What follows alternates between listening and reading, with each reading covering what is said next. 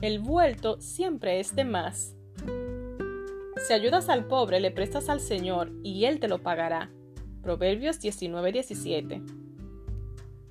Un sábado en agosto de 2020, mi hermana Inés estaba participando de la escuela sabática online durante la cuarentena por el coronavirus. En medio de una conversación animada, uno de los participantes dijo, Muchas veces hablamos de ayudarnos los unos a los otros, pero no siempre lo llevamos a la práctica. Justo en ese momento, un pensamiento claro e inspirado apareció en la mente de Inés. Fulana de tal necesita dos mil pesos. Al terminar la escuela sabática, Inés se fijó si tenía dos mil pesos y los separó para dárselos a esa persona.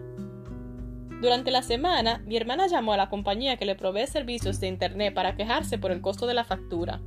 Inesperadamente, la compañía ofreció darle un descuento que a lo largo de un año le ahorraría 10 mil pesos.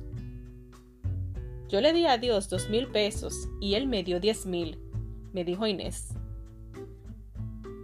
Si tenemos una mentalidad de escasez, nos centraremos en nuestros propios recursos limitados y nos perderemos de presenciar hermosos milagros. A menudo sentimos que al dar perdemos. Escribe Stormy O'Martian en Solo la luz suficiente para el paso en el que estoy. Pensamos si no tuviera que dar esto, tendría más para mí. Sin embargo, esa es la actitud que hará que perdamos. La Biblia dice que si le damos a Dios, tendremos todo lo que necesitamos en nuestras vidas. Si no, no. Cuando no somos generosas, en realidad estamos cortando el flujo de las bendiciones de Dios. Por supuesto que Él aún nos ama, sin embargo, los tesoros de la abundancia de Dios solo se abrirán para aquellos que inicien el proceso abriéndose a sí mismos al dar.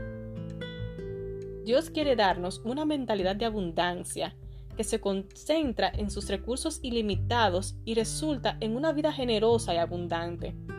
Cuando vivimos así, como dice aquella canción de Fito Páez, el huerto siempre es de más. Ser generosas confiando en la providencia divina, es el mejor negocio que podemos hacer. Señor, tus recursos son absolutamente ilimitados. Tú me bendices hasta que sobreabunda, hasta que mis brazos no pueden cargar más regalos, hasta que la casa está llena de comida, de luz y de alegría.